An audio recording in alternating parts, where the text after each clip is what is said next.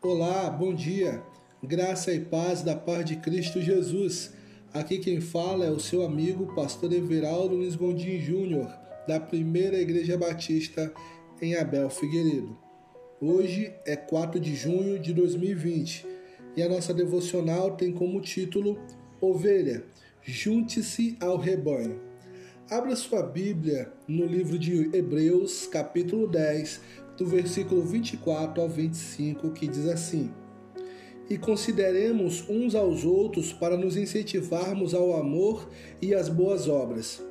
Não deixemos de nos reunirmos como igreja, segundo o costume de alguns, mas procuremos a encorajar-nos uns aos outros, ainda mais quando vocês veem que se aproxima o dia. A igreja é o grande rebanho de Deus na terra. Em todos os tempos, o bom pastor deseja que no seu imenso bando de fiéis, espalhado por todo o mundo, nenhuma ovelha esteja sozinha ou afastada do grupo. Infelizmente, a onda de desigrejados tem crescido e alcançado muitos que tiveram alguma decepção ou dificuldade na igreja mas estar vinculado a uma igreja local é fundamental para que você possa, como filho de Deus, encorajar e ser encorajado a amar e servir ao Senhor. O versículo de hoje é totalmente claro a este respeito. Não devemos deixar de nos reunir como igreja como fazem alguns. Não há outra maneira de ser rebanho sem estar unido uns aos outros. A unidade no corpo de Cristo faz parte dos planos de Deus para a sua igreja aqui na terra. Por isso, se você é uma ovelha, ou seja, se é um crente na palavra de Deus, que já nasceu de novo e deseja crescer na fé, no amor e no conhecimento de Deus, você precisa urgentemente juntar-se ao povo de Deus.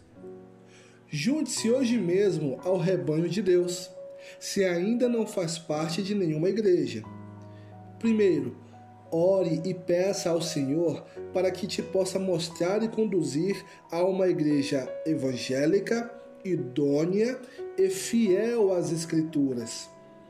Em segundo lugar, você precisa ser atuante na igreja. Acompanhar simplesmente mensagens ou pregadores pela internet não te torna parte da igreja não seja apenas ouvinte, mas praticante. Em terceiro lugar, vale a pena estar em família, mas ainda não somos perfeitos. Lembre-se que em todas as igrejas locais poderemos ter problemas ou desconforto. Somos humanos e carentes da misericórdia de Jesus. Busque a ajuda de Deus para manter a sua fé sólida na Sua palavra, apesar das dificuldades. Agora, se você se desviou do rebanho, tenho umas dicas para você. Primeiro, se andou errante neste mundão, mas sente falta do bom pastor, hoje é dia de voltar ao aprisco das ovelhas. Em segundo lugar, porque sofreu decepções na igreja, perdoe e volte. Lembre-se que as igrejas são compostas por pessoas falhas, como eu e você, que estão sendo aperfeiçoadas por Jesus. Em terceiro lugar, por algum motivo grave de seu passado, se acha que não consegue congregar junto a esse grupo específico, ore e busque, com o auxílio de Deus, uma outra igreja onde possa estar em paz com os irmãos e possa criar raízes e dar frutos. Se já faz parte do rebanho de Deus, eu tenho algumas dicas para você. Veja bem. Em primeiro lugar, seja uma ovelha grata e atuante. Busque ser mais frequente, pontual e se envolva com outros irmãos, encorajando-os na fé e no amor de Cristo. Lembre-se, a ovelha sozinha torna-se alvo fácil de predadores.